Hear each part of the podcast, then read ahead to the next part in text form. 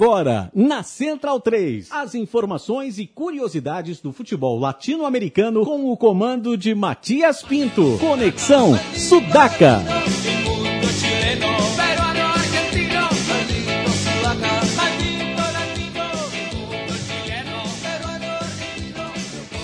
Buenas ouvintes da Central 3, mais uma sexta-feira, mais um Conexão Sudaca chegando, nossa trigésima edição. E hoje trouxemos o pessoal da Auditoria Cidadã da Dívida para falar um pouco sobre o Equador. Mas aqui na minha frente está Gabriel Brito. Boa noite, Matias. Boa noite a todos da mesa, do estúdio e nos que, os que nos escutam. Felipe Domingues, El Biglia de la Gente. Fala, Matias. Boa noite. Boa noite, Gabriel, Leandro, toda a galera aí. Um prazer de novo encontrá-los. Na operação da mesa, Leandro e a mim, produção de Chico Malta. Estamos aqui com o Diogo, o Fepa e o Ivan, membros da coordenação da Auditoria Cidadã da Dívida, para falar um pouco sobre Equador, Argentina e Brasil, por que não? Boa noite, pessoal. Obrigado por vocês estarem ouvindo aí. Um tema crítico para a gente. E falar um pouco mais da, da auditoria, né, da, da, da comissão de vocês. Há quanto tempo vocês estão desenvolvendo esse trabalho? Olha, é, a Auditoria Cidadã da Dívida é um movimento, na verdade é uma associação civil né, organizada e também um movimento popular que nasceu em 2000, é, logo após o plebiscito que foi feito no Brasil sobre a questão da, da, dívida pública, se deveria ser feita uma auditoria ou não. Então, na, daí nasceu a Associação Civil, que é a Auditoria Cidadã da Dívida, e até então esse, esse grupo vem realizando os trabalhos de estudos e de mobilização popular e de organização com outros movimentos e tentativas de, de fazer a, com que a nossa, a nossa pauta seja tratada no meio no mesmo no, mesmo no meio institucional. E bom, Diogo, é, bom, tanto faz quem responda, né? Mas por que que vocês sentem essa necessidade de articular as questões da dívida da, da, dívida e da auditoria tão desejada com movimentos e que tipos de movimentos mais exatamente são esses que vocês procuram é, estreitar laços? Olha, a necessidade da, da auditoria vem, do, vem do, do fato de que hoje quase metade do, do dinheiro, da verba pública nacional vai para banqueiros e grandes grupos de investimento. E se fosse o simples caso de, de ser uma, uma dívida pública que se deve para grupos privados, é, seria mais compreensível. O, o, o, motivo pelo, pelo qual nasce uma, uma dívida pública, é, quer dizer, o, o, que, o que é usado como, como pretexto é investimento em áreas sociais. Só que não é o que acontece na, na prática. Então o que acontece é que existe uma série de ilegalidades, uma série de, uma série de manipulações financeiras é, feitas com, com, com, com, essa verba pública e que fazem com que essa dívida só cresça, só cresça e se torne impagável, onerando as áreas sociais. Então a gente deixa de ter investimento em áreas sociais para ter investimento em grandes grupos bancários, grandes grupos de investimento.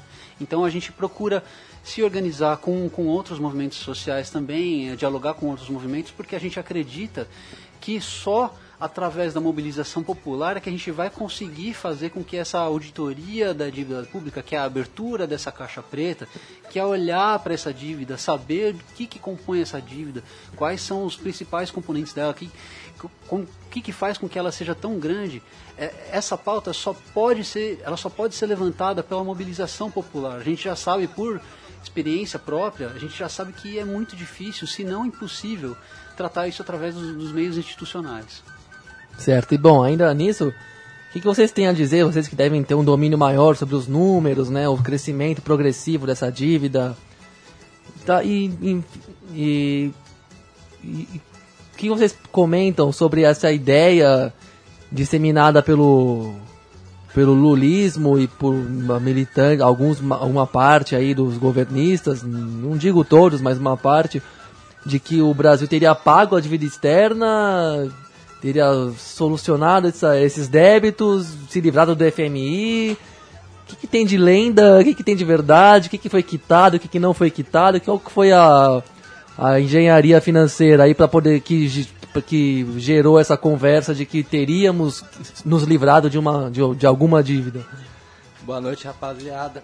É, na verdade, isso é uma falácia, né? É, o que acontece, o que aconteceu, o, o, o Lula realmente tirou é, uma, é, uma, parte, é, pagou uma parte pro FMI, só que é, é economicamente é, a gente saiu perdendo. Porque é, a gente pagava cerca de 5% de juros para o FMI e ele tira, retira essa dívida e, e acaba virando uma dívida que tem um juros de 11% mais ou menos é, para o país. Então a gente, a gente acabou perdendo, é, economicamente falando, a gente acabou perdendo. Fora que se isso significasse que o FMI deixaria, deixaria de se meter nos nossos assuntos econômicos, talvez teria até uma, uma, é, é, uma desculpa aí soberana. Mas não é mentira. Então, é, é, é isso é mentira, porque a gente é, quita esse pagamento, mas continua atrelado à vigilância do, do FMI. Bom, boa noite a todos aí, gratidão aí pelo espaço. Continuando, é, o que o Fepa estava falando na sua pergunta, Gabriel, é basicamente o que a gente questiona é que o Fundo Monetário Internacional tinha uma dívida conosco, quer dizer, nós tínhamos uma dívida com eles, e o que o Lula propagandeou, que é essa sua questão, que a gente não está querendo deixar virar lenda, essa é uma das principais pautas da Auditoria Cidadã da Dívida, é que, como o FEPA falou bem, o governo Lula pagou esse empréstimo com o FMI, mas pegou o empréstimo com outros credores com juros mais altos. Então, o que acontece que cai na lenda é que o, o, o governo Lula pagou sim a dívida do Estado-nação com o FMI, mas nós estamos devendo mais do que naquela época porque é, juros sobre juros que nós estamos pagando. Então, como o Diogo também colocou bem,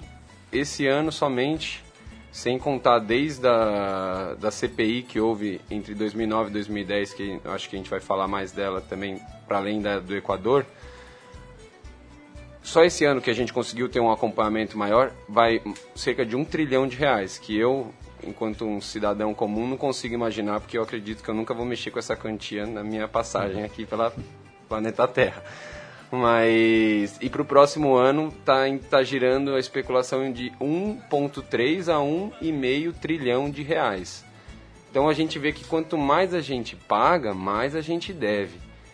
E o que a gente defende é que seja feita essa auditoria, porque nos países que ela ocorreu, como a gente veio aqui convidado por vocês para falar mais do caso do Equador, os gastos nas questões sociais quando essa reversão ocorre, são frutíferos e é, analisados em bases reais, assim, né? Então, só que a gente entende que o Equador ele é muito menor do que o Brasil. Então, a nossa tarefa aqui é trabalho de base que nem o, M o, MTST faz, que nem o, o Movimento Passe Livre faz há mu né, muitos anos, que muita gente tentou roubar a pauta do movimento Passe Livre no ano passado, quando eles foram vitoriosos na rua e, e conseguiram abaixar os 20 centavos, a gente se espelha, eu, eu, pelo menos enquanto voluntário do grupo da Auditoria Cidadã da Dívida, eu me, eu me espelho muito nesses movimentos horizontais, onde cada um consegue contribuir com o que pode sobre essa, esse tipo de pauta que ela, ela é diz respeito a todos nós que vivemos, no caso aqui no Brasil, né? É, então, o MST, o nosso núcleo do Rio de Janeiro, acabou de lançar um documentário.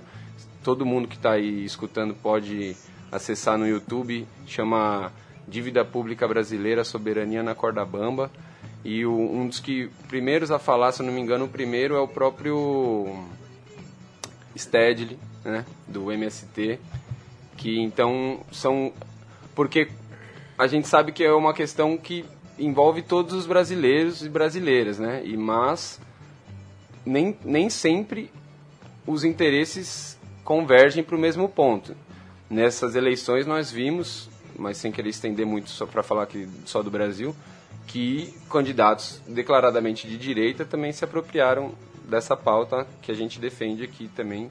E a gente não tem identificação nem ideológica nem partidária com, com no caso com Levi Fidelix, por exemplo, que foi o que mais falou números e números e números. É, no, no, no primeiro turno a gente identificava bastante né, na, nas falas tanto do Levi Fidelix quanto da Luciana Genro, isso falando dos candidatos que tiveram mais exposição à mídia, porque o, os outros três que foram excluídos né, de, de, desses processos, tanto Mauriase, quanto o Costa Pimenta, quanto Zé Maria também. O Emael também foi excluído, vamos ser justos. É, mas o Emael defendia também a, a, essa pauta? Provavelmente não. Não, mas é, só, só de, de candidatos que defendiam essa pauta não, também. É... Já que no, agora no segundo turno é uma pauta que está escanteada, né, até porque os dois já foram governo e fizeram muito pouco ou quase nada é, em relação à, à, dívida pública. A não né? ser aumentá-la. Né? É, e que, queria saber é, agora mais do, do exemplo equatoriano né, e falar um pouco, já que existe muita desinformação e até um dos motivos que a gente chamou vocês é porque não tem uma desinformação do Equador só em relação a esse aspecto, mas é, na América do Sul aqui eu acho que é um dos países, tirando as Guianas lá, que o brasileiro tem menos é, familiaridade, né? Até porque não faz fronteira, mas mesmo assim está sempre afastado do, dos noticiários. Sim, é, faz parte, é o nosso papel também desmistificar essa questão, porque eh, geralmente o que se fala, geralmente é, muitos políticos usam o argumento de que não tem dinheiro para investir, não tem dinheiro para construir escola pública, para construir hospital público, não sei o quê. A gente sabe, o que a gente defende é que dinheiro tem, só que está indo para o lugar errado dinheiro está tá indo para os credores da dívida, que são grupos ultra ricos e tudo. Então, uh, isso, isso todos os países que, que sofrem com, com, com, a dívida pública passam por isso. E o, o, caso, muita gente questiona isso, fala, poxa, mas seria possível fazer uma auditoria? Seria possível criar uma comissão para isso? E é justamente o caso do Equador, né? por isso que a gente veio falar sobre, sobre o caso do Equador. O caso do, do Equador é um caso muito parecido com todos os países da, da, da América do Sul é, que, que, passaram por regimes ditatoriais. Então você é, teve um, um, um, a, o sistema da dívida aplicado a diversos países da, da América Latina como uma forma de, de criar um vínculo com, com os países do hemisfério norte, principalmente Estados Unidos, e para alimentar esse, esse regime ditatorial. A gente não sabe ainda até que ponto, porque a gente nunca fez a auditoria no Brasil, por exemplo. Mas no caso do Equador, foi feita uma auditoria. Então eh, começou a ter um crescimento muito grande da, da dívida pública do Equador em 1976, eh, enquanto eles passavam por, por, por um regime militar. E essa dívida, ela continuou crescendo até a última vez em que eles, em que eles tiveram, que eles fizeram a contabilidade, que era em 2006. Então ela começou de 1976 até 2006. Durante esses 30 anos, a dívida pública do Equador cresceu de 1 bilhão de dólares até 14 bilhões de dólares, né? de 1,1 para 14,2, alguma coisa assim. Então cresceu cerca de 14 vezes né, durante esses 30 anos, né? de 76 até 2006, no Equador. E só que no Equador eles, o, o presidente Rafael Correia, na sua gestão anterior, não na, na gestão atual, né, já ainda estava na gestão anterior, ele resolveu criar essa, uma, uma comissão para auditar a dívida pública do, do Equador, porque ele sabia o quanto isso onerava o país deles. Eu é, não sei qual era a porcentagem que, que isso ocupava do orçamento deles, tudo, mas era, era um ônus muito grande para a sociedade. Então ele montou uma comissão e uma, uma das pessoas que fez parte dessa comissão do Equador foi a Maria Lúcia Fatorelli, que é a nossa coordenadora nacional. Ela fez parte dessa comissão, ela e outras várias pessoas de outros países. Se eu não me engano, o Toussaint, da França, também fez, fez parte. Alejandro é... Olmos, da Argentina. E... Inclusive, o sobrenome dele é, é nomeia, deno, é, denomina, denomina a causa Olmos na Argentina, que estudou e levou para o judiciário, virou um processo isso, e que resultou no, é, é, no cancelamento de boa parte da dívida.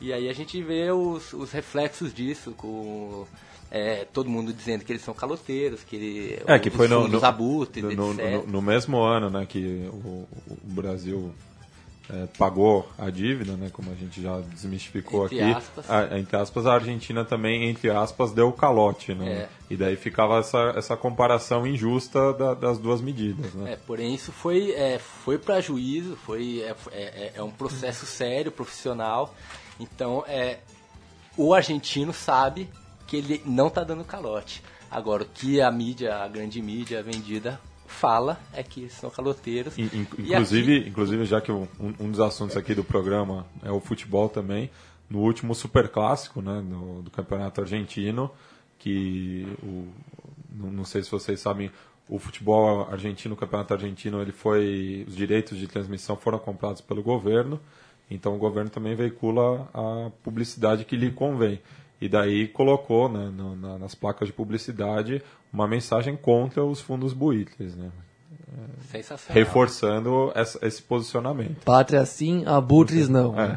E Hashtag. Hashtag. E essa votação foi, inclusive, agora para o Tribunal da ONU, né, que foram que deu vitória para para a Argentina, 124 votos favoráveis à Argentina, 11 contrários, duas abstenções, o que deixou os fundos basicamente a maior parte deles todos norte-americanos bem chateados, mas Sim.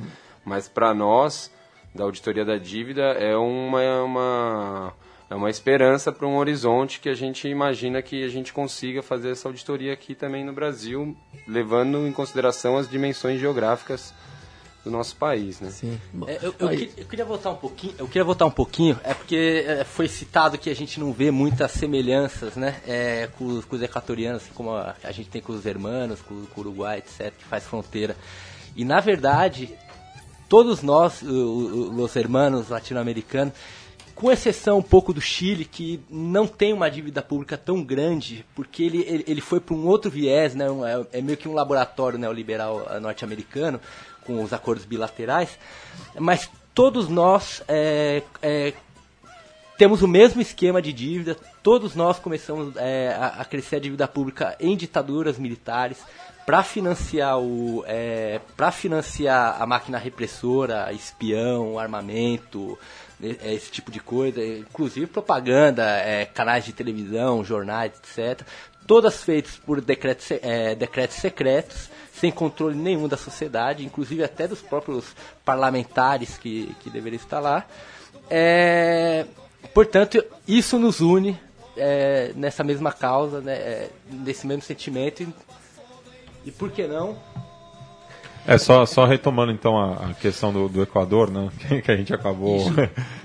Então, no, no Equador aconteceu o seguinte: bom, formou-se uma, uma comissão para investigar a auditoria pública do Equador, né, a auditoria da, da, da dívida da dívida pública do Equador é na- nacional. E o que, o que aconteceu? Como é que foi esse processo? O, o Rafael Correa, ele botou, ele- ele jogou a público que ele ia suspender a, a dívida pública para poder fazer a auditoria. Com isso, ele, ele criou, ele deixou o mercado financeiro em polvorosa, assim, é, é um salve-se quem puder, e agora, o que faremos e tudo.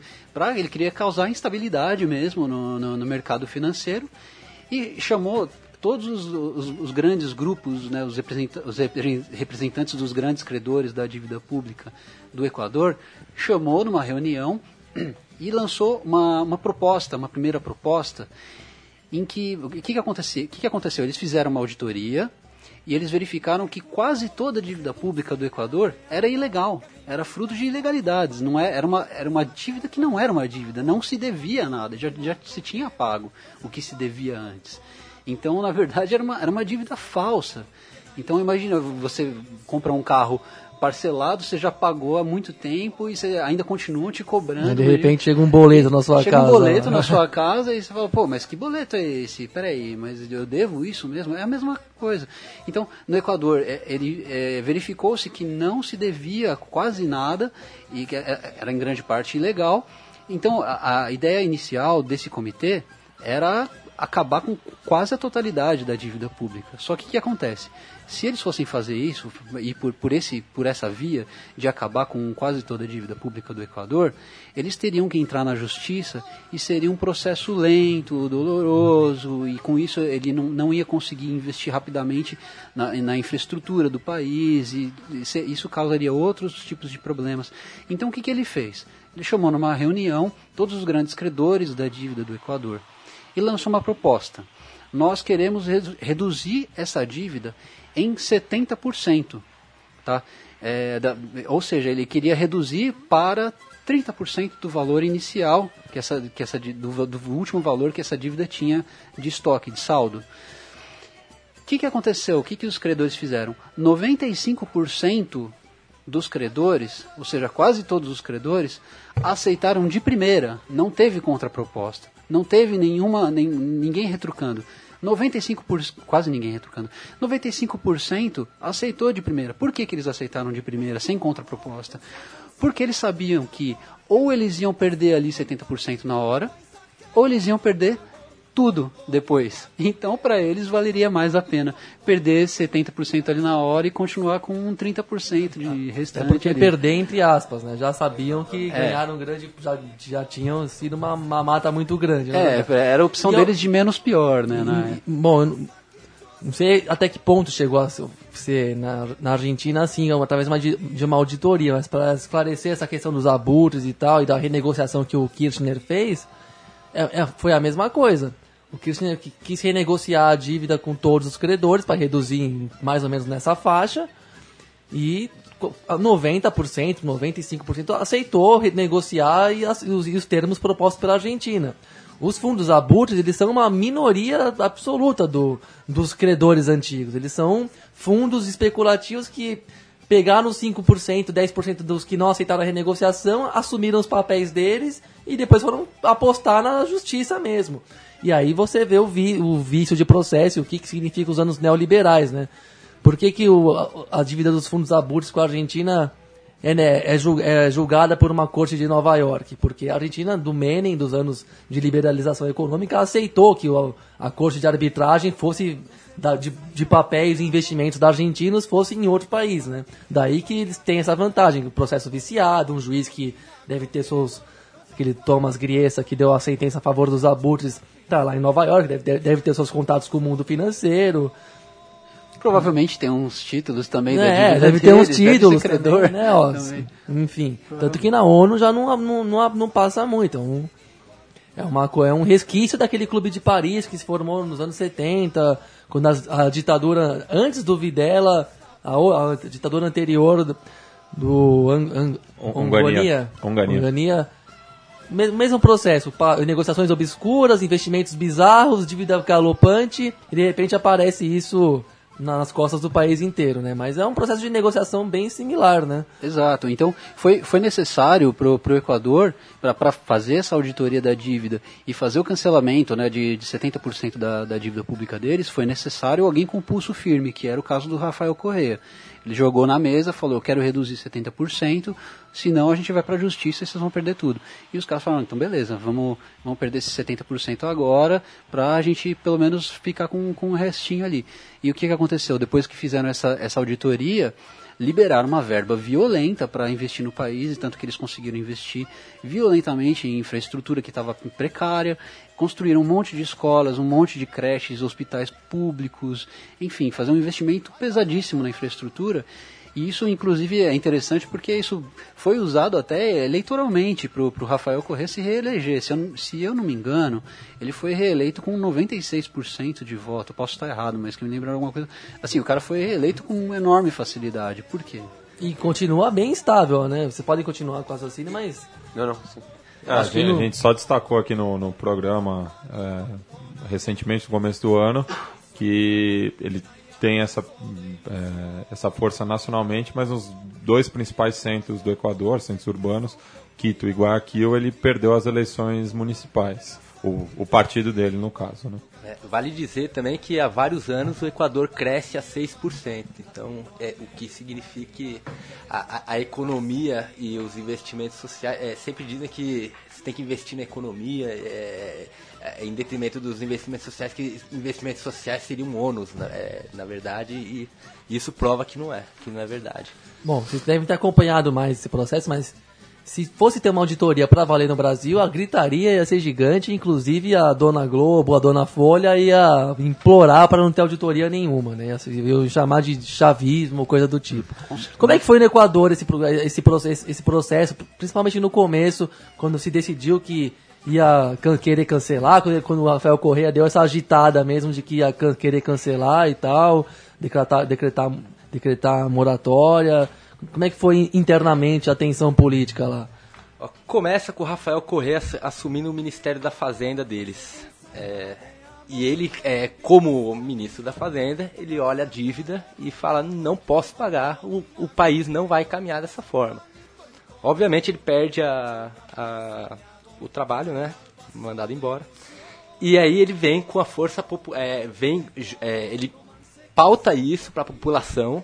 Ele vem com outros grupos que já estavam organizados. Eram outros dois grupos, que é o, o grupo, a campanha de Rubileu de Equador e o Grupo Nacional de Deuda, Grupo Nacional de Dívida.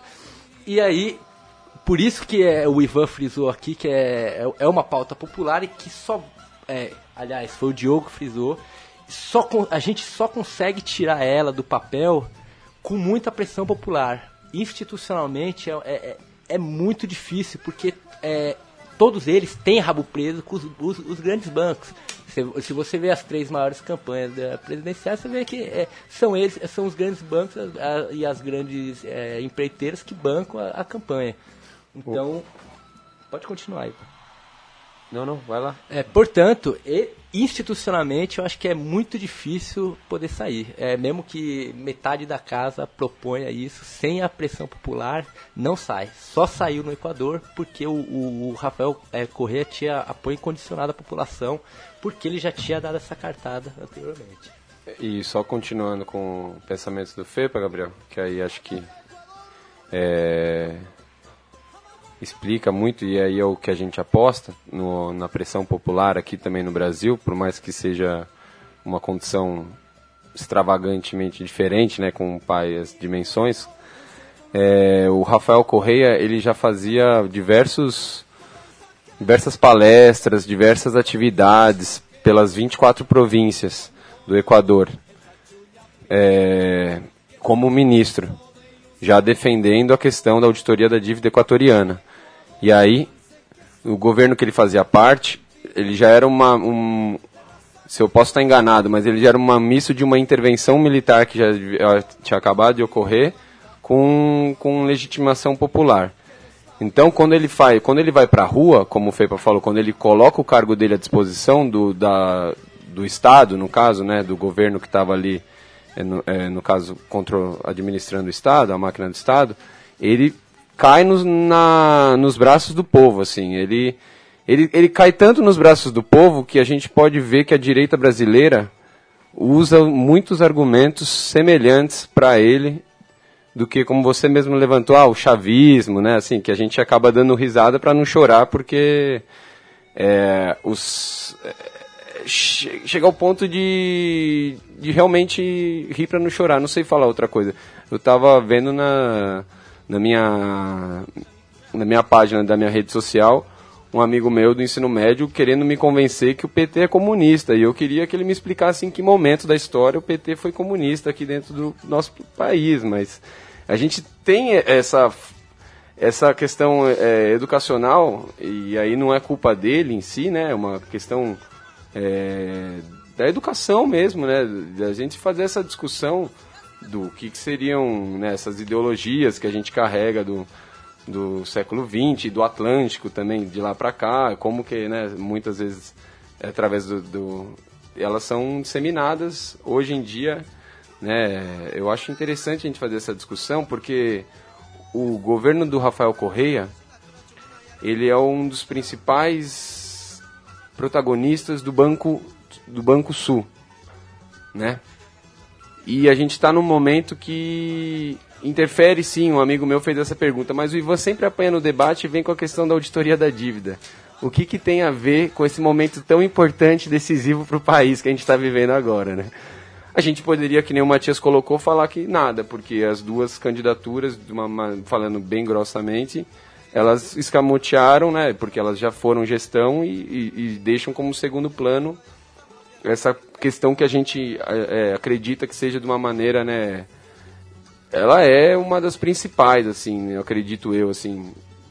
Sou da, sou da área da educação, acredito que ela, junto com, com o imposto sobre grandes fortunas, que são duas pautas, que é isso que é bom frisar aqui, a gente não está fazendo nada dentro fora da legalidade constitucionalista, né, para quem gosta de sempre seguir. Porque a Constituição de 88, que está vigente no país, prevê tanto o imposto sobre grandes fortunas, que seriam as pessoas que ganham mais do que 50 milhões de reais, que eu acredito que nessa sala aqui nós não estamos, né? Se alguém tiver, vai pagar toda a pizza hoje, no final. Oh, e também auditoria cidadã da dívida, né? Apesar do ministro antigo, ministro da Defesa Nelson Jobim, ter colocado uma pequena sabotagem nesse artigo constitucional que coloca como lei, como, não como lei, mas como prioridade também dos gastos nacionais o serviço da dívida, né? Então tem lá os dois, os dois lados da moeda. Tem que fazer auditoria, mas também não pode deixar de cumprir com o serviço da dívida. Foi um pequeno contrabando que o nosso querido militar colocou na Constituição E- de 88. E, isso, só fazer uma pergunta agora em relação às diversas pressões né, que o governo do Rafael Correia vem sofrendo, não só pela questão da, da dívida pública equatoriana, mas também pelo apoio ao, ao Assange, eh, que está refugiado, né, vamos dizer assim, na, na Embaixada do Equador em Londres. Mas, é, por falar nisso, queria mostrar aqui uma matéria da BBC Mundo, de 8 de julho deste ano, que faz uma, um questionamento, né? O fim da revolução econômica no Equador, dizendo que o, o Rafael Correia emitiu 2 bilhões de dólares em título, em, em bônus no mercado internacional. É, vocês estavam sabendo de- desse, dessa denúncia? Não, não, não, não. ou, ou, sabendo. ou Você também acabou de informar, gente. Ou é uma falácia também da, da, da imprensa É, internacional. uma coisa que correu muito e que não se concretizou, vocês podem falar melhor- melhor, é que a história de que o Equador assinaria, assinaria um TLC com a União Europeia. Né? Isso foi bastante ventilado no- entre o final do ano passado e até o meio desse ano, até julho. Aí o Rafael Correia veio aqui num evento em São Paulo, logo depois que acabou a Copa do Mundo, e disse que não haveria TLC nenhum e tudo mais. Mas da onde surgiu essa história de que o Equador assinaria um tratado a- de livre comércio com os países europeus? Ah, bom, acredito que nenhum de nós três é, estudou so- sobre isso em particular. Então é, a gente não sabe de nada disso, mas é, como eu acho improvável. É o máximo que eu posso dizer, mas não, não tive acesso a isso. Mas eu acho improvável porque o, o Rafael Correia tem cos- costuma ter um foco na, na América Latina mais forte, né? Tanto que o Ivan acabou de falar aqui que ele é um dos protagonistas do, do, do Banco, Banco Sul, né? É Banco do Sul, enfim. É, então, só para eu queria voltar um pouco no, no ponto da, da do porquê que a gente busca o apoio popular. Como o Ivan falou, a auditoria da dívida pública ela é prevista em Constituição. Ela é, na, na verdade, mais especificamente, ela é o artigo 26 do ato de dispositivos constitu- constitucionais transitórios. Tá, tá, faz parte da nossa Constituição fazer essa auditoria e ela nunca foi feita. O máximo que a gente chegou, o mais próximo que a gente chegou de fazer essa auditoria foi no ano de 2009, quando foi criada uma CPI da dívida pública. E criou-se essa CPI para estudar a dívida, foi, a- teve até participação da Maria Lúcia Fato- Fatorelli, eh, teve, se eu não me engano, eu não sei se presidiu, mas participou também o Ivan Valente. Era o relator da CPI. Isso, é, o Ivan Valente era, era relator da CPI, exato. E eles, eles fizeram essa CPI, que, que eu não lembro qual era o tempo de duração, e terminou essa CPI com um relatório de mais de 900 páginas, é, dizendo das ilegalidades, de juros sobre juros, né, que é chamado anatocismo, é, de manipulação financeira, da cadeia da felicidade que foi feita em São Paulo, que é uma, uma grande composição dessa dívida pública federal também, que afeta, né?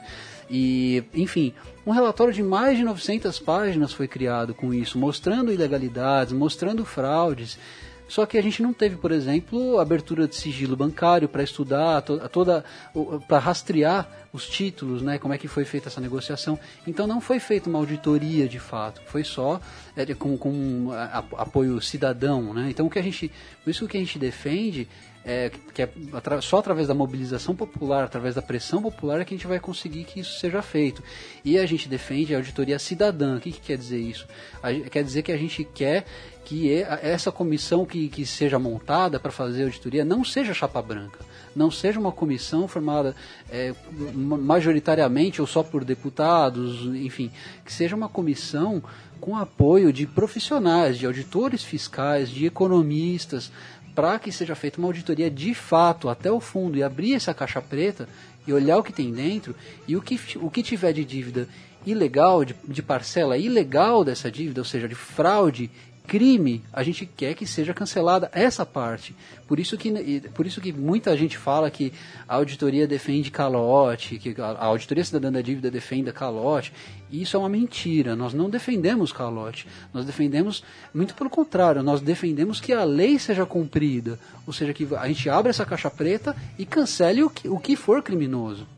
Como os juros sobre juros com- que já foi levantado. né, Exato, e se, se eu não me engano, o anatocismo é, é uma, exi- existe uma determinação internacional de que anatocismo é crime, é crime internacional. Então, a gente, e a gente está tendo esse crime praticado dentro do Brasil. Sim, não teria nenhuma resistência aqui, Nicole. Assim como o Equador não teve. Foi bater de frente com os credores, os credores aceitaram tudo na hora. Se o Brasil fizesse a mesma coisa, também não seria esse terror todo que decantam por aí, né? Exato. Até pelo, teria um respaldo legal enorme para É, reduzir. e, e- e cabe lembrar também, né? A gente citou, vocês citaram no, no, no começo do programa, que essas dívidas surgem num, num, numa- num contexto político particular, né? Que é justamente da, da- das ditaduras aqui do, do continente. é, e é, sabemos que os dados não eram transparentes como são hoje, né? Se você, a gente estava até conversando nesse programa que se entrar no, no, nos sites governamentais tem como acompanhar parte da- dessa dívida pública, não quando se vendem o- o- os títulos né, para instituições privadas, daí realmente se perde o controle, mas é, pensar que essas dívidas cresceram do- quando não tinha acesso a essas informações e daí aconteceram diversas operações que explicam o crescimento astronômico desse endividamento. É, legalmente, você é, o instrumento de, de, de endividamento é feito para quando o Estado não tem toda, todo o capital para se fazer. é, é, por exemplo, a gente quer. é, ch- choque de gestão, eles adoram isso, né? É, vamos fazer 2 mil hospitais pelo Brasil inteiro. Putz, não tem dinheiro. Bom, vamos se endividar. Então toda dívida gerada tem que ter uma contrapartida social.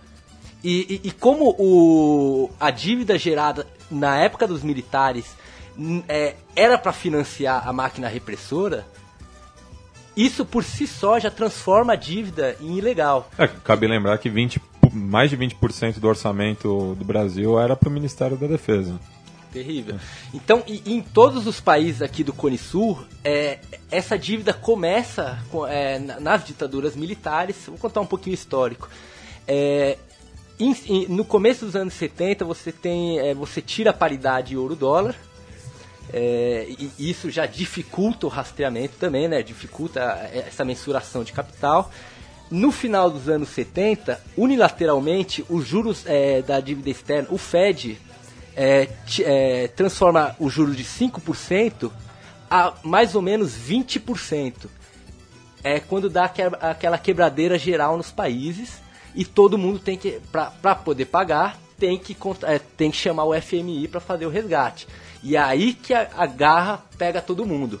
Então, é, é, o, o histórico do, do Equador é, é parecido com o brasileiro, parecido com o argentino, parecido com, todo, com todos os irmãos aí do lado. Então, começa com a dívida da ditadura. É, em 83, o FMI impõe uma estatização da dívida, inclusive de bancos privados. É, agora, falando do Equador, em 86, eles entram em moratória, porque não tem dinheiro para pagar a dívida. Aí tem uma cláusula muito interessante que depois de seis anos é, de problemas com pagamento de dívida, essa a dívida prescreve. Em 92, o, é, os, os governantes do Equador pegam unilateralmente e renunciam à prescrição. A dívida já não existe legalmente, ele pega, eles, eles pegam e, fa- e falam, não, nós vamos pagar. Que o Fernando Henrique também fez de certa forma aqui, transformando essa dívida em bônus bread, o tal do bônus bread, que são títulos que, é, que são negociáveis é, em qualquer parte do mundo. É, o que acontece com os- o, o bônus bread? Você já tem juros correndo em cima, o bônus bread entra com outra modalidade de juros, e aí você tem o tal do anatocismo, juros sobre juros. Aí é, você tem a exigência do FMI, do Banco Mundial, de você privatizar alguma- a- a- a- algumas empresas. No caso do Brasil, a gente já sabe como que foi feito. No Equador, eles não iam Explicar privatizar pro Aécio, que ele não a sabe, banana.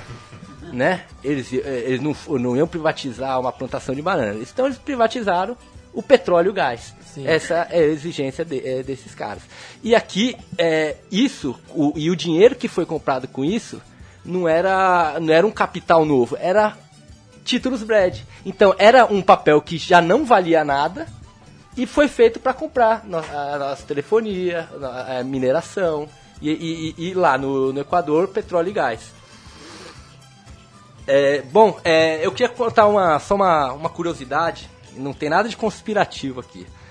Mas em 89 é, foi formada uma primeira comissão para estudar, para investigar a dívida pública. Quem era o relator desse, de- dessa investigação era o senador Severo Gomes, que incrivelmente caiu no helicóptero junto com Ulisses Guimarães. É só uma curiosidade, não tem nada a ver com nada, né? E desde Mas- então não se discutiu mais, assim, até, a, até, desculpa, até a CPI feita, né, que o, como o Gabriel falou, o deputado Ivan Valente foi o relator. Mas foi uma CPI sem força social, né? Sim. Como vocês defendem aqui, tem que ter uma pressão muito grande. Na época, na verdade, acontecia lá dentro dos escaninhos do poder, mas não tinha ninguém lá batendo na porta. Exatamente. Com, com o relato da própria Maria Lúcia Fatorelli, foi uma, foi uma CPI com apenas um mandato mesmo, né, que, que apoiou, e ela conta que foi ela, Maria Lúcia, um auditor que não tinha experiência com, com questão sobre eh, dívida pública e três assessores técnicos. Então a gente para para refletir né, numa um assunto tão importante para a nação e para a soberania do Estado-nação Brasil. Tem uma CPI que tem dois auditores com apenas uma com experiência sobre o assunto e três três é, contratados técnicos, né, tipo funcionários do governo com nível técnico para ajudar na mais na parte burocrática. Então, só, só, falar uma coisa que o FEPA comentou, essa questão do, do Estado autoritário, ele é aceito internacionalmente, né? A gente já tem um termo que é a dívida odiosa, que po- poderia ser aplicado por uma boa parte do, da nossa dívida, e tanto nossa como de diversos países aqui da América Latina. Inclusive os americanos já aplicaram ela. Exatamente. né? isso tem que ficar muito claro para todo mundo que estiver escutando a gente e, e for conversar com, com, com as pessoas sobre essa questão, que o que a gente levanta é que a população está pagando uma dívida que já foi paga e a gente vai continuar pagando cada vez mais se a gente continuar omisso sobre essa questão. É, nós, enquanto Núcleo São Paulo, nós também, de maneira de, é, mais aqui regional, fizemos uma intervenção com a gestão Haddad sobre a questão da dívida municipal aqui. É, e eu, eu li alguma coisa também relacionada a- agora ao período eleitoral que no Rio Grande do Sul o candidato Sartori, que está no segundo turno disputando com o Tarso Genro, que é o atual governador, também tocou discretamente na questão da, da dívida estadual do, do Rio Grande do Sul. Sim, é, é, é uma das, é uma das grandes dívidas que tem, né? Nenhuma, nenhuma das dívidas estaduais bate a dívida do estado de São Paulo, né? Acho que a que mais chega perto, se não me engano, é do Rio de Janeiro. É a segunda maior é, dívida estadual, dívida pública estadual do país. É, eu queria só contar um, dar, um, dar um prosseguimento porque o Ivan falou né, da questão municipal. É, O que, que aconteceu? A gente teve no, no, no começo do ano, teve uma movimentação muito curiosa que foi a seguinte. O próprio governo, essa- essas dívidas que tem dos entes federados, né, dívidas municipais, estaduais, elas servem para sustentar a dívida federal. Então, o que, que que acontece? O governo federal é, te- tentou fazer uma movimentação para que houvesse uma renegociação da- da- das, das dívidas e para tentar dar uma aliviada para os entes federados. Né? Eu, é, eu não, eu não lembro quem, quem foi que iniciou esse processo, mas o, o que, onde culminou esse processo foi num, num projeto de lei complementar, que é o PLC 99 de 2013. Esse projeto de lei é, complementar, ele foi criado com um texto é, re- requisitando uma renegociação das dívidas dos entes federados. E tinham até duas emendas, que eram as emendas 6 e 7, que elas, elas faziam uma, uma delas fazia uma reescrita do texto do projeto, pedindo que fosse feita a auditoria do, do- da dívida federal, né, que hoje ela ocupa 42% do orçamento, é quase metade do orçamento que vai para a dívida. Então, o que, que aconteceu? Com isso, o, a, o mercado financeiro aqui no Brasil ficou empolvoroso, as, as agências de risco, porque o que acontece? Quando esses, quando esses títulos são lançados, é, o, a, existe um interesse do poder público em atrair o mercado financeiro para comprar esses títulos e quem determina o quanto, o quanto vale a pena comprar esses títulos são as agências de risco, certo? E o que, que, aconte, o que, que aconteceu? Quando esse projeto de lei chegou, começou a, a, tramitar e tudo, as agências de risco ameaçaram, falaram, olha, a gente vai rebaixar a, a pontuação do Brasil no risco país, ou seja, a gente vai afugentar o mercado financeiro, vai afugentar os credores. E quando esse projeto de lei chegou na mão do Mantega, o Mantega mandou barrar, falou, não, vamos, vamos barrar esse projeto porque a gente pode desestabilizar a economia e tudo. E foi muito curioso, porque na mesma semana que o Manteiga mandou o projeto de volta, rebateu o projeto, uma, uma das agências de risco, que é a Standard Poor's, rebaixou o risco país, do, reba, rebaixou a pontuação do Brasil no risco país. Ou seja, mesmo assim não adiantou, é, rebaixaram. E qual que foi a resposta do, do, do ministro, né, do, do, do governo? Foi, nós precisamos reconquistar a confiança do mercado financeiro. É um jogo de cena que, é olha, se, é, é de dar muito nojo, então, né? É uma troca, troca ridículo, onde um finge que trabalha para o país e o outro finge que estuda o mercado, né? Exato, então é assim... É, é, que é uma consultoria esse... como essa daí? É um, é, é um negócio de ex-executivos dos bancos falando aquilo que os bancos de, que eles trabalhavam querem ouvir. Exato, então, então é uma questão que assim, eu costumo falar que, eu pessoalmente, Diogo, costumo falar que o país não não tem soberania. É, quem sabe o que é soberania são os bancos, são os grupos de investimento. Eles, eles são os grandes donos do, do nosso país. Eles têm 42% da verba federal. Não, não é o povo. Não, então, assim, a, a, a reação do, do governo a isso foi muito curiosa. Como assim nós precisamos reconquistar? Não, tinha que bater de frente. Esses caras nos fazem reféns do mercado financeiro. A gente tinha que bater de frente com esses caras. Mas pelo contrário, foi lá e falou: não, precisamos reconquistar e ajoelhar e beijar os pés. Não é assim. Então a gente precisa de pulso firme para fazer isso no, no, no, Brasil. Então o que, que aconteceu foi que no, é, isso no, no, no legislativo eles aprovaram as emendas desse, desse projeto para que ela voltasse para o Congresso. Então voltou e abafou. Então o projeto está tá lá congelado, ninguém fala nele, porque não, não querem, entre aspas, desestabilizar a economia do país, fecha aspas. Falando em números do município de São Paulo, a gente começou com uma dívida de 11 bilhões, é, já pagamos 24 e estamos devendo 52, me corrija se eu tiver errado, 58. Você já está paga faz tempo, né? Que não se aprende nas escolas. E lembrando que também a lei de, de a lei de responsabilidade fiscal é um, é, é um mecanismo para fazer o, o, os municípios pagarem é, as suas dívidas antes de investir é, no social. Pra amarrar o orçamento dos, dos municípios e dos estados, para já subordinar o orçamento à dívida. Primeiro você dá o da dívida, depois você vê o que sobra para o resto. É isso, né? Exatamente. E o Brasil faz isso também como, como estado no tal do superávit primário, que tem um nome tão elaborado, mas na verdade superávit primário é, é, é, é o dinheiro composto para pagar a dívida. Então a gente está meio refém mesmo desse sistema. E se a gente pensar, o, o Equador a gente estava falando de uma dívida de 14 bilhões. Aqui a gente está falando de um trilhão ano.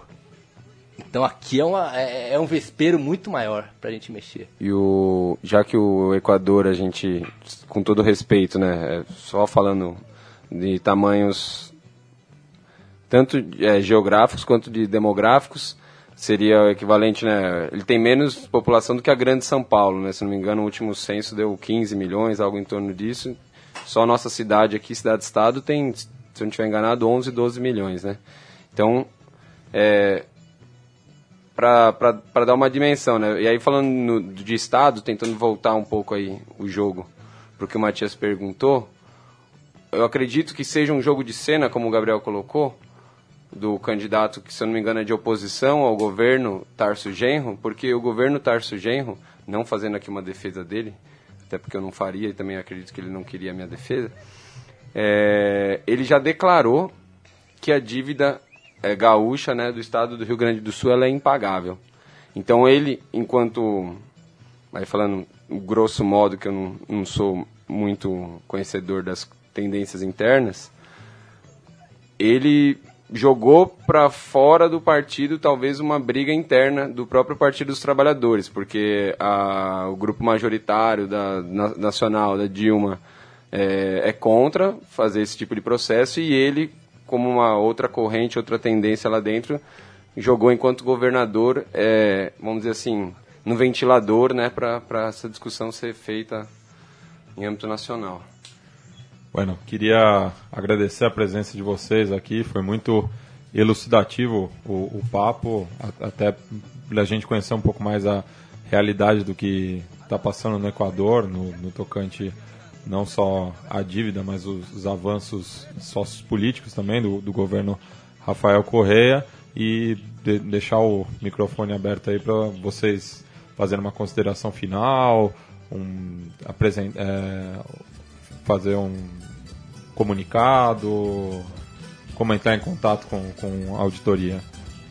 Bom, é, primeiro agradecer a todos vocês aqui da, da Conexão Sudaca, né, pela, pelo espaço aberto. É, Para nós é uma honra né, ter participado aqui da, da Conexão. A gente já, já vem se, se conectando, assim, né, conversando desde, acho que da Copa Rebelde, né, que a gente vem fal tentando fazer alguma, porque nós, enquanto time da Auditoria Cidadã, participamos da Copa Rebelde também. Deixar o contato, né, para todo mundo. Entre no site e divulgue o site. No Facebook também. Ah, é, é www.auditoriacidadã.org.br. Tem a fanpage do, da Auditoria Cidadã da Dívida no Facebook, está agora em torno de 10 mil curtidas e está crescendo. A gente agradece muito esse apoio, porque a Folha de São Paulo, inclusive, soltou uma, um texto, seu editorial de economia, criticando o nosso grupo, falando que não é tudo isso que a gente está reivindicando, que se fosse uma feita uma auditoria, não seria toda essa transformação que a gente está defendendo. Só da Folha de São Paulo está contra a gente, acho que já. E estamos incom... E estamos incomodando, né? Estamos incomodando, assim como acredito que que eu estou vendo o Gabriel que está com a camiseta dos autônomos, né? Aquela Copa Rebelde que a gente participou naquele terreno ali, né? Onde sofre especulação imobiliária, né? Só só esse fato da gente estar tá incomodando, de mostrar que que a gente a gente independente de qualquer situação que nosso país esteja, a gente vai continuar produzir, né, um pensamento crítico né, com relação a ele, apesar de a estar num momento dificílimo, né? A gente sabe aqui, não é sobre exatamente esse o tema aqui da, da do bate-bola, mas independente de quem entrar, dia 26, a maioria de nós aqui é, é preto na folhinha, né? Tá todo mundo trabalhando e, e, o que acho que a gente precisa fazer mais aqui mesmo, que foi o, foi o que acho que rolou aqui de jogo, que agora vamos compartilhar, é, é esse bate-bola, assim, para essa, essa pauta ser divulgada, né? Porque se, se ocorreu no Equador, ela pode ocorrer aqui no Brasil. É, mesmo que seja diferentes condições e tudo, né? É uma esperança para gente. E lembrando que quem luta por reforma agrária e recebe um não dizendo que não tem dinheiro, junta, juntem-se a gente que a gente sabe onde tem esse dinheiro. Quem luta pela reforma urbana, a mesma coisa. Quem quer mais dinheiro para a saúde, ali está o dinheiro. Já que eles querem brincar de capital, legalidade, a gente sabe onde pegar. Então é, é uma pauta que é unificadora. A gente quer o, o a, gente, a gente não aqui, por exemplo, eu sou anticapital. Então, mas eu acredito que pragmaticamente, já que eles gostam de jogar esse jogo da legalidade, vão para cima deles, vão pegar esse dinheiro e vão fazer atender todos os movimentos sociais que só recebe negativa dizendo que não tem dinheiro. Porque dinheiro tem, é só fazer auditoria. Exato, e eu queria dar um recado para o pessoal que é contra a corrupção e pela saúde e pela educação. Pessoal, por que não focar no maior caso de corrupção do país, que é o sistema da dívida. É um trilhão de reais por ano. Ano que vem, o governo já lançou uma, uma proposta de 1,36 trilhão de reais, que, ou seja, cresceria esse ano é 42% do orçamento, tá? Ano que vem, se for aprovado pelo Congresso, é 47%, está se aproximando de 50, se aproximando da metade. Então, já, já que é para ser contra a corrupção, eu também sou contra a corrupção, então vamos ser contra a maior, a maior corrupção do país, que é o sistema da dívida, que é o verdadeiro bolsa banqueiro, para engordar banqueiro. Então vamos acabar com isso, gente. Vem com a gente. Acabar com a Bolsa Família Marinho também, né? Exatamente. só, só um último ponto, já que o Diogo colocou, Matias, me permite ser bem rapidinho. A dívida pública do Estado-nação Brasil é a terceira do planeta. A gente só está perdendo para a Espanha, que é, é da zona do euro, um, um vamos dizer assim, a, que está quebrando ali, e para o centro do imperialismo, que é os Estados Unidos, que a dívida norte-americana sozinha ela é responsável por mais da metade da dívida do planeta, né? E esse é um ranking que não é bacana estar tá liderando. Bueno, mais uma vez, obrigado pela presença de vocês aqui e espero a gente falar mais para frente de como as coisas estão acontecendo no Equador, como estão evoluindo e na, na Argentina e nos demais países aqui do continente. As portas estão escancaradas. Obrigado. Com certeza. Giro de resultados aqui da Copa Sul-Americana, Copa Seguros Sul-Americana, não vou falar o nome do patrocinador porque não recebo nada por isso. É, falando em Equador, o Emelec eliminou o Goiás no Serra Dourada em cobranças de pênaltis e é o adversário do São Paulo. Felipe? É, o time do, do Emelec já está num processo aí de três temporadas com o mesmo treinador, né? Gustavo Quinteiros, argentino que treinou a seleção da Bolívia. Aliás, é naturalizado boliviano. E manteve a base, né? alguns jogadores que vieram para a Copa do Mundo, a Chilier, o Bagui, tem o goleiro Dreyer, né, que foi a grande figura na classificação, um argentino que já... Deu duro? o... Eu acho que vai ser um rival duro, até porque o Emelec é um time que joga num sistema tático muito. que especula bastante, que joga com duas linhas de quatro muito retraídas e já deu trabalho né, contra o Flamengo, contra, a, Corinthians. contra o Corinthians. E acho que vai ser um rival duríssimo pro São Paulo. Né? E a partida de volta, ao contrário do que muita gente está falando, vai, vai ser lá ser no, em Guayaquil. Em Guayaquil, no mítico estádio George, George Capwell. Capwell, que aliás teve, tem uma história muito curiosa essa semana que o torcedores do Barcelona, né, que é o rival local do, do Emelec, pintaram um símbolo do Barcelona na rua, numa das ruas que é, dá para o estádio George, George Capwell, e os torcedores do Emelec souberam quem eram esses os autores dessa arte e foram na casa deles cobrar. Então imagina como foi.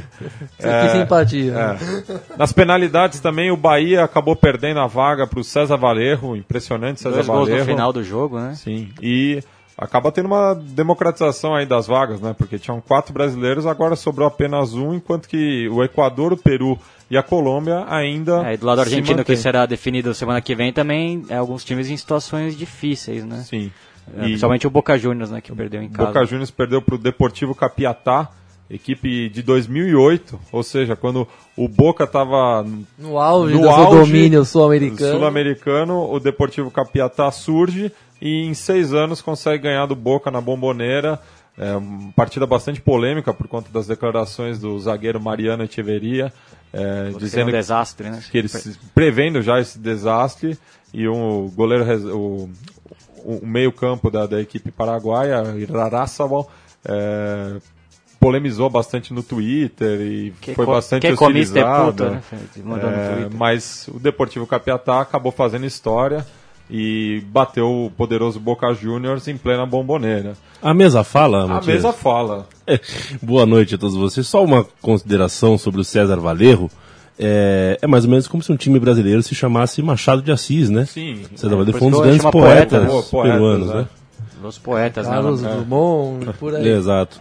Que ele é nasceu em Trujillo, né? Que é a cidade, Cidade do, portuária. do Pois César é. Vallejo, né? Sei que houve Conexão Sudaca, procure alguma poesia de César Valerro, que é um dos bons. Eu perguntei é. pro Charlie, ele falou que teria na buena pluma César Vallejo. Boa, Mas né? é um- é um jogo que foi atípico, né? Dois gols no final do jogo ali. E alguns jogadores que já jogaram Libertadores, né? O, o Panamém e o Terra, é, Terrada, né? Que é um bom centroavante. O Xiroque, que fez o segundo gol, também é um jogador que já jogou na seleção peruana.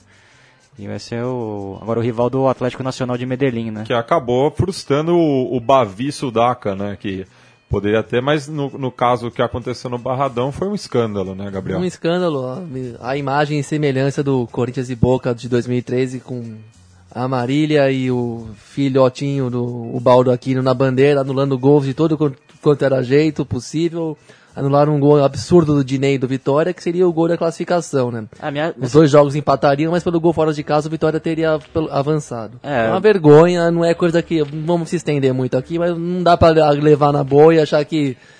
Pelo posicionamento, pelo jeito que, ele- que o Dinei recebeu a bola, é bizarro demais ter anulado aquilo. Ah, o jogo do São Paulo também, a expulsão do Denilson foi absurda e é um processo que eu acho que desde que o Marinho assumiu, o Brasil perdeu muito peso na Comebol, né, Sim. a meu ver. É, Os brasileiros têm sido bastante prejudicados e pelo culpa dos apito. clubes que não se unem pra protestar contra isso. Falam tanto de Libertadores, de G4, de classificação pra Libertadores, mas ninguém se une pra ir na Comebol e reclamar disso. Se unem né? pra nada, na verdade, né?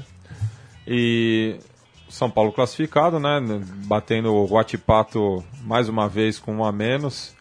É, mas no caso, a expulsão do Denilson, já falamos aqui, completamente injusta. Afinal, o segundo amarelo.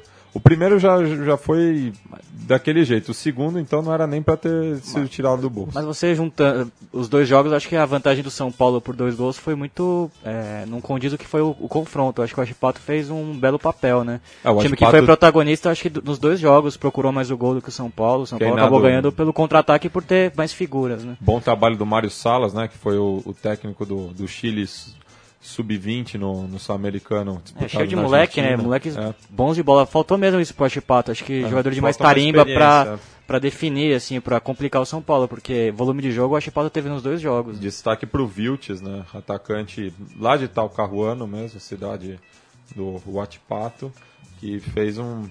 incomodou bastante a defesa do São Paulo.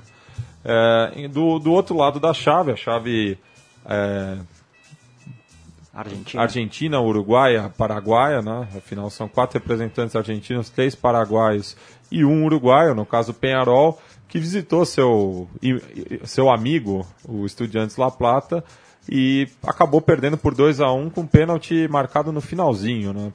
Deixando aquela impressão de que podia ter voltado com resultado melhor. É, foi um belo jogo, né? Eu destaco a torcida do Penharol que lotou, né? O, Cerca de 6 mil carboneiros ali no, no Estádio Único La Plata. Aliás, isso que ficou, acho, nessa rodada, como os argentinos dão mais importância, os argentinos uruguaios dão mais importância ao campeonato do que a gente, né? A Bomboneira também é repleto e, e foi um belo jogo. De todos os jogos que eu assisti foi o melhor, né?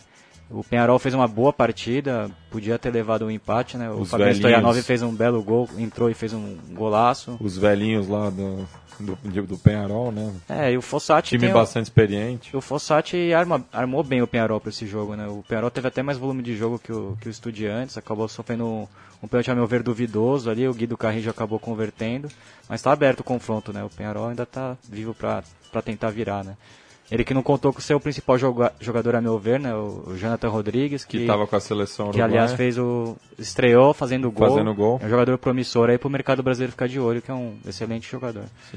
E ps, o atual campeão Lanús foi visitar o Cerro Portenho no Defensores del Chaco e acabou perdendo por 2 a 1 Com dois gols do, do Os- O- Oscar Romero. Oscar né? Romero. Que assim que o Corinthians cogita, né? Cogita não, já fechou com ele. Já fechou com já ele? fechou e vem pro ano que vem. Mas se arrependeu com o irmão, vamos Não, ver. acho que tem que dar tempo ao tempo, assim. É que eu, bom, eu não vou falar do Corinthians aqui porque eu não tô muito legal pra isso. Mas Mas o- os irmãos Romero vão jogar no ano que vem e quem sabe eles repetem o desempenho pelo Cerro Portenho no Corinthians. E o Libertar, que recebeu o River Plate depois da, daquele jogo polêmico de 2006, não lembro se já tinha tido um confronto entre Libertar e River Plate, mas ficou na memória, né, aquela confusão armada pelos borrachos de Tablon. E o River que acabou com uma série invicta doméstica do Libertar de mais de 20 jogos. E esse River agora, em cooperação do Ramon Dias e do Galhardo, também está com uma série invicta de mais de 20 jogos. A máquina River Platense é imparável aí. É, e o jogo curioso, né? Porque o Libertar vencia por 1 a 0 teve um pênalti aos 10 minutos e acabou a luz do estádio, né? O estádio ficou, Por duas vezes. Por duas vezes e, e ficou parado. Aí na hora que quando voltou, o Hernan Rodrigo, Rodrigo Lopes, uruguaio, que jogou no Estudiantes, acabou chutando pra fora. E aí o River renasceu no jogo, né? Empatou logo na sequência com o Carlos Sanches, uruguaio. E dois, os dois garotos que vieram do banco acabaram virando a partida e acho que, a meu ver, classificando o, o, o River, né? O terceiro gol, um golaço do Giovanni Simeone, filho do, do Cholo, que acabou fazendo um lindo gol de três dedos. E o River está encaminhado, acho que dos argentinos está sentencioso a classificação. né? praticamente assegurada. Lembrando que semana que vem se enfrentam na terça-feira, dia 21, às 9h15, ah, lá no sul de Buenos Aires, Lanús e Cerro Portenho.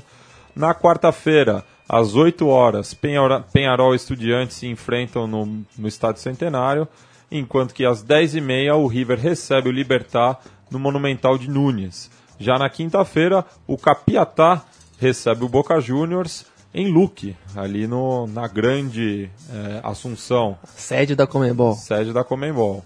E o, o curioso é que o Capiatá, a- as cores da cidade de Luque são o azul e o amarelo. E o uniforme do, do Capiatá é, lembra muito do Rosário Central. E falando em Rosário Central, temos nesse domingo o clássico de Rosário. A cidade está parada, literalmente, não, não se fala em outro assunto pelos lados lá do Rio Paraná. É, mais do que nunca é uma final, né? Como eles gostam de falar, né? O- É um jogo único. É um jogo único, um jogo que é a- é uma final e ainda mais porque o Central e o News não tem mais chance de, De título. de título, né? Sepultadas na última rodada quando o News perdeu pro River em casa, né? Por 1 a 0 O, o, o, e o, Nil- Nils que não perdia para o River há seis jogos no, no. Marcelo Bielsa. o River, che- o News que sofre muito de- com, com lesões, né? Incrível a sequência de lesões nessa temporada. E para o clássico vai ter a volta de dois jogadores importantes, né? O Nacho Escoco, centroavante, e o garoto Teves, né? É, Maurício Teves, um moleque promissor da ótima base do News, que fez gol contra o Boca no- na primeira rodada, volta agora. Tem o problema na lateral direita, né? Não vai jogar o Cáceres, paraguaio, e no meio campo não joga o, o Mateu, né? O volante.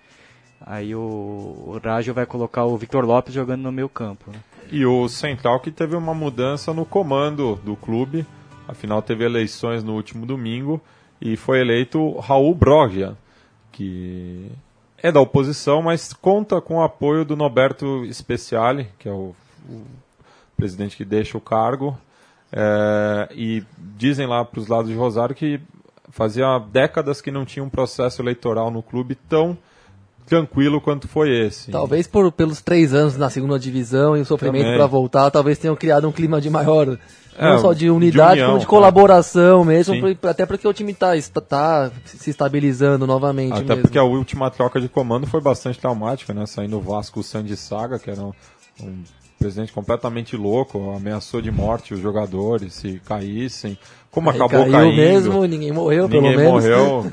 é, é, então, vamos torcer aí para que as coisas aconteçam bem no norte de Rosário. É, o Central que também tava, tinha uma dúvida né, no, no ataque, vai jogar o Franconel com o Louco Abreu, o colombiano o Valência que fez o gol contra o Boca né, na rodada anterior vai, vai começar no banco. E o Central que desde que voltou da primeira divisão venceu os dois clássicos, né? Isso. O, o Miguel Russo tem uma, acho que nunca perdeu pro News. Esse vai ser aonde? Vai ser ser em no- Arrojito. na Arrojito. E o Miguel Russo, que era o técnico no dia do abandono, que é uma das maiores conquistas do, da história do, do Rosário Central. É, um jogo quente aí, pelo que a gente acompanhou de noticiário essa semana no, no diário La Capital de Rosário. O clássico foi até parar no- nos divãs rosarinos, né? Isso é uma reportagem falando da loucura que é esse clássico, que eu acho que é o mais visceral da Argentina, né? Isso. É doentio mesmo. até os lá. portenhos reconhecem que os rosarinos são os mais enfermos por futebol, né? Dizem que tem uma expressão que eles são termos, né? Termo é garrafa térmica porque é muita pressão. É, e o curioso é o, o- a quantidade de notícias falando da- de segurança pública para esse jogo, né? A paura que é Mesmo- o clássico, mesmo não só uma- no estádio, mas como na cidade inteira. Todos os lugares, Mesmo com sempre. a torcida única, porque mesmo assim tem confrontos na cidade toda. É, eu lembro, teve um clássico que foi um, coisa mais pavorosa que eu vi, que a torcida do Rosário Central saiu metralhando o o Vans do News Old Boys, assim, depois do Os clássico. quioscos ali no, no, no Parque O Independência. negócio é muito pesado em Rosário, né? Bueno. Felipe, você gosta do Quarteto de Nós? Eu não conhecia, eu gostei do, do som. Tem o, essa nova geração do, do rock uruguai é muito boa, né? Mas o quarteto não é da nova geração, é da velha. A banda dos anos 80, Anos 80. que lança o seu novo trabalho, Habla Tu Esperro.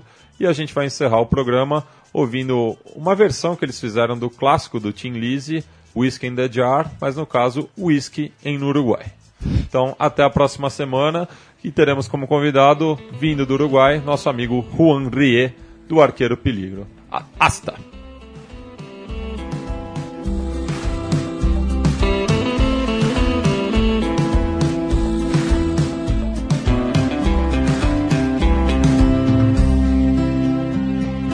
Andaba por la vuelta de la boca de la cuadra cuando vi a un milico narco que contaba mucha plata y ahí saqué la pistola y ahí mismo le explicaba poniendo estaba la ganza o como un colador que daba Belinum, belinum, belinum a mí qué más me da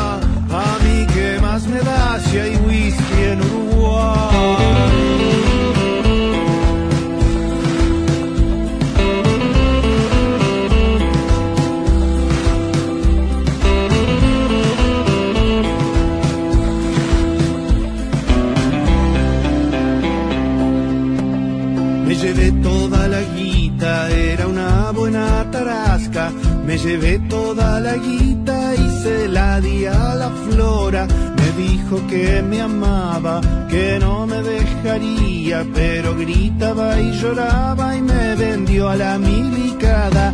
Belinum, belinum, belinum. A mí qué más me da, a mí qué más me da si hay whisky en Uruguay.